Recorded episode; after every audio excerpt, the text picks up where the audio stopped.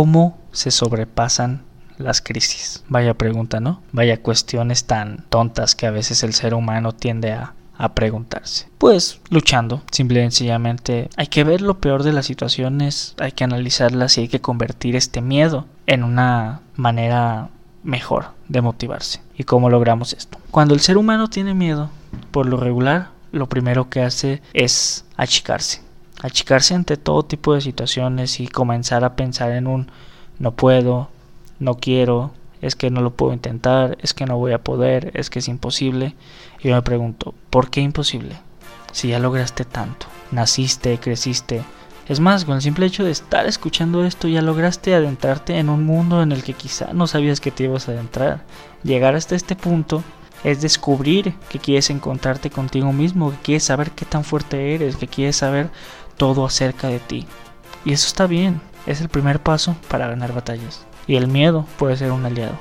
Entonces, está bien que lo sientas, está bien que sientas miedo, está bien que seas inseguro, está bien que a veces pienses que las situaciones te sobrepasan, pero sabes que entonces cuando las situaciones lleguen y cuando tú estés ahí parado, vas a agrandarte, vas a crecer, vas a decir, wow, ¿por qué? Si varias personas ya pudieron hacerlo, ¿por qué yo no voy a poder?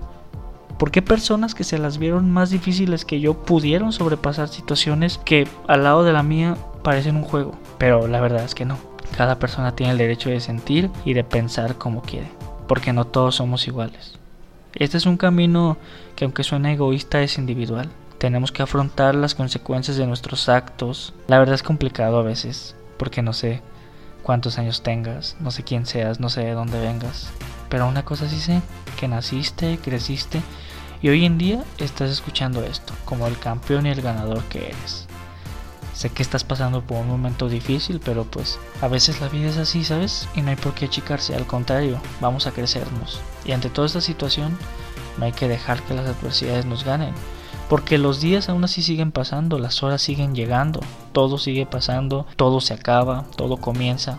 Entonces, ¿por qué tú no puedes voltearte a ver un rato, abrazarte, amarte y decir, vaya, entonces yo quiero que esa situación pase, entonces me voy a poner a trabajarla para que suceda, para que mejore, para que todo traspase, para que ese miedo que sientes y ese rencor y todo ese coraje por no hacer bien las cosas el día de mañana se convierta en una motivación y el día de mañana estés como yo, contando tus propias experiencias, contando todo aquello que te hacía mal, todo aquello que nadie vio pero que al final sanaste. Tú puedes, y pues con esto con muchísimo más.